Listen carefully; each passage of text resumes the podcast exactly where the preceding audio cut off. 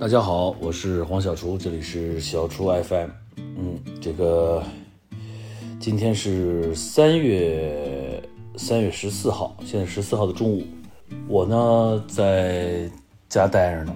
从这个《向往生活》录制的这个第一期，呃呃，第一第六季的第一期，哎，呃，这个新的一季啊的录制现场回来，会有一个小小的啊。突如其来的啊，始料未及的假期，啊，详情我就不说了，反正在最近得在家待着，嗯，这个会有一个小小的休息。那么这个节目录的不错啊，具体内容在这儿呢就不做任何路透了。呃，大家也是在网上看到路透，其实我们没有官宣啊，并没有官宣，但我们确实是录制节目了，开始录制节目了。嗯，大家都在网上看到了，有这个当地的一些，啊，一些这个居民啊拍下来的照片，什么放到网网上的，嗯，然后呢，就有这个这个大家伙很开心啊，说这个录这个新的向往了，啊，有人就开始留言说希望这个黄老师这次能放飞自我啊，别老跟厨房待着。我不在厨房待着，在哪待着？那大家吃啥呀？对吧？但是这次呢，确实有一些新的改变啊，在这儿我也没法说，呃，所以呢，我还好，不会老在厨房，嗯，不会老在厨房，而且呢，其实做饭的任务呢也变得慢慢的没有那么的重啊，大家现在也没有点菜，从去年我们其实就没有点菜，嗯，我会做的菜都做完了啊，就这几个菜，反正来回来去就吃它吧，嗯，其实大家吃什么也不重要，嗯，最重要的还是这个能够待在一块儿啊，能够这个。面朝大海啊，春暖花开是吧？这个依山傍水啊，放飞自我，这都可以。大家说放飞自我，嗯，所以呢，其实这个新的一季《向往生活》呢，我还是希望跟原来一样吧，大家就开开心心啊，整整齐齐，快快乐乐，就是这样。要说到就是今年有什么特别期待的、想要做的事儿，说实话啊，还真的没有，没有。我每年。我现在基本尽量保持无期待状态，哎，对啥都不是特别期待，因为期待也是常常会白期待。我姓白，叫白期待。嗯，还是放飞自我这个词儿，其实在早几年就开始流行了啊。放飞自我，追寻梦想，是吧？这是个这个挺好的一个词儿，是吧？这个形容一个人说这人啊，放飞梦想，不是不是放飞自我，要形容一个人放飞自我，好像就好像不是特别好的词儿。说这哥们儿怎么有点放飞自我了？他的意思好像就有点那个，就是这这人会经常弄点不靠谱的事儿啊，让人理解不了的事儿。嗯，我们身边其实经常会碰到这种啊，你觉得说我天，大哥可以啊，已经放飞自我了。行啊，这姐们儿放飞自我呀，嗯，所以呢，有的时候你说这放飞自我嘛，也可以是个是个褒义词，有时候也就是个贬义词。应该说自己真的在内心世界当中给自己一些嗯设定，或者一些鼓励，或者是一些呃一些呃内在的这样的一个呃一个提示啊，比如说你应该放飞一点自我，可能是一个褒义的。但是如果别人评价你说你这事儿干的有点放飞自我，可能就带着贬义的意思了。其实总体来讲，我觉得放飞自我还是一个褒义词啊，大胆、无拘无束，啊，这个突破这个常规，突破这个呃既有的这种框架，对吧？啊，在创意、在勇气的这种支撑下，啊，寻找真正的自我，这还是挺好的。嗯，呃，比如说这个，经常大家会会有这种网友分享说。加班加烦了，啊，来一场说走就走的旅行，背包就走，是吧？呃，但我也很好奇，那你工作不做完，你们单位领导不 K 你吗？你应该是单位领导本人吧？加班加烦了，来一场背起包就走的旅游旅行，把工作留给我的手下。啊，高考之后啊，这个。熬夜刷剧啊，刷到早上四五点啊，这可以，就因为你高考结束，这个你确实应该放放松一下，放纵一下，放飞一下。但是你刷刷剧老刷到早上四五点吧，也不是很好，因为会有一个问题，就是熬夜呢容易这个折寿。你说我还小，我高考才结束，我不怕折寿，哎，这个可不对啊。这个折寿这事儿，它不分年纪，是吧？啊，因为你总数啊都是那么多，你不管在哪个岁数，你你你熬夜，你都会折你这总数，你知道吧？而且是打折，它往下打折啊。还有比如说这个啊，去玩一个蹦极啊，来一个啊六十米、百米的蹦极啊，或者去来个跳伞，哎，这我都试过。但是我我说实话，我觉得这倒没那么的放飞自我，稍微有点这个吓唬自己，是吧？啊，来一场从北京到天津说骑就骑的骑行。嗯，网上有很多这种，是吧？我理解的放飞自我呢，还真不是说把眼前的事情就丢下去干一别的事儿，就叫放飞自我，或者说是这个去做一个平常做不了的事儿，就叫放飞自我。我反而理解为放飞自我，其实是更加的贴近自己，更加的真实的感受自己。然后虽然还在某一个既有的原有的空间和环境当中，但是。内心世界却徜徉在自由的思绪里，哎，这个其实还是挺好的。我自己本人没做过什么，就是说走就走的，我从来没有，我都提前规划好，我也从来没有去刻意的去说我就放纵一下，挑战一下啊，我就刷剧刷四五点，我不，我困了我就睡啊。对，我要如果如果这个这个为了为了放飞自我去弄的话，其实反而不是特别的好，嗯。呃，我觉得有的时候，呃，沉浸在自己的思绪当中啊，让自己的内心世界跟自自我对话，哎，这倒也是一种很好的放放松方式。尤其啊，现在这个咱们的疫情啊，最最近这段时间，哎，好像有点重啊，大家或多或少都有点焦虑。嗯，我现在就处于一个焦虑阶段。嗯，所以呢，这个适当的放飞一下啊，也是一种疗愈吧，自我疗愈和这种放松。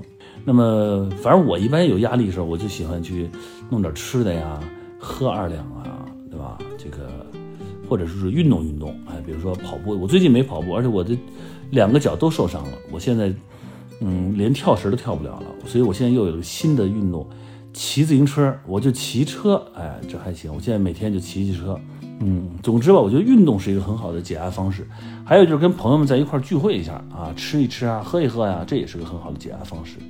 当然还有啊，就是你可以这个去找一个平常就是比如说玩个拼个乐高啊，玩个拼图啊，下盘围棋呀，啊不是下盘棋呀，打会儿牌呀，这都可以。哎，呃，但是不要赌博啊。反正你喜欢的东西呢，你就去这个尝试一下。哎，我们这个小编呢，今天还给了我一个话题，这个话题还比较呃跟紧跟时时尚啊，紧跟这个潮流啊，也不是，就紧跟着这个热度吧。我个人其实对这个。热度啊，不不是特有兴趣，我还是更喜欢啊温乎乎的啊，回忆过去。但是呢，既然人家小编给了，我也正好说提一句吧，也是我的好朋友。当然，首先是我们家彭昱畅鹏鹏的好朋友，哎，许魏洲，这个前几天呢，这个领领证结婚了，哎，那么当时呢，这个我们就还网上还帮我们回忆了一下，说当年他和这个任嘉伦、谭松韵来做客的时候。大家还投票猜说鹏鹏跟许魏洲谁先结婚？哎，当时是许魏洲五票，鹏鹏两票。哎，今天这个我们的预测成功啊，代表我们蘑菇啊，我们向往的生活，这个带有这个一定的这个预测力啊。嗯，鹏鹏，我看看他还转了一微博，说我准备呃伴郎的衣服了。哎，这个恭喜啊，恭喜这个许魏洲。婚姻是一个非常的神圣的、美好的事情啊！希望他好好的享受他的家庭生活，哎，在这祝福他。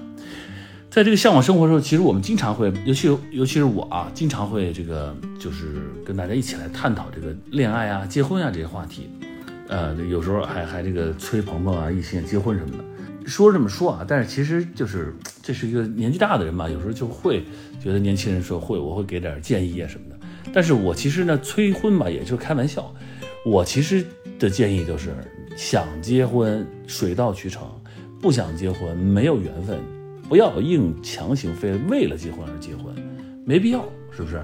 所以说，艺兴和鹏鹏将来谁谁先结婚，我根本不会催。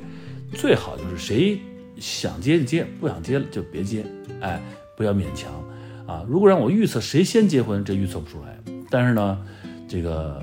我相信他们都一定会在，呃，感情生活中找到快乐。嗯，这个这个有可能是鹏鹏，有可能是艺兴，对吧？啊，这个这都不好说。呃，现在呢，有很多这个单身的这个年轻人就觉得自己有这个恋爱恐惧症啊，婚姻恐惧症啊都有。比如说一说谈恋爱，他有种抗拒心理，哎呦，不想谈，啊，不想就确立一个恋爱关系，甚至觉得这事儿不方便、麻烦，是吧？主要表现为什么？不不想跟别人告白呀，或者别人告白你就拒绝呀，反射性那种逃避呀，啊，对这种比较亲密的关系有一种紧张感呀。害怕自己某一面那种不完整被对方看到啊啊，反正就是患得患失的。哎，这个确实是有啊，恋爱恐惧症。这个我其实现在想想，我其实，在年轻的时候，在十八九岁、二十岁上大学的时候，我也有这种，就是觉得，哎呦，谈恋爱就想想，不是，也不是那么的渴望。有时候还觉得说，哎呀，挺喜欢一女孩的，要不就就就就算了吧。有这个勇敢的泡妞追姑娘的时候，也有那个有的一个阶段就会觉得说，哎呀，这这挺麻烦的，挺费事儿的，就是确实会有。但是啊，我觉得这个都是阶段性的，它它不是一种，它不像它不是一种病，它不是那种真正的生理上的问题，对吧？它其实就是精神上。你比如说他最近他工作忙，或者他这个这个情绪不是很正正能量，清早起床啊，没有正能量啊，没晒到太阳，是吧？他有可能，他可能就会这段时间对恋爱就会有点排斥啊、抵触啊、抗拒啊、啊回避啊。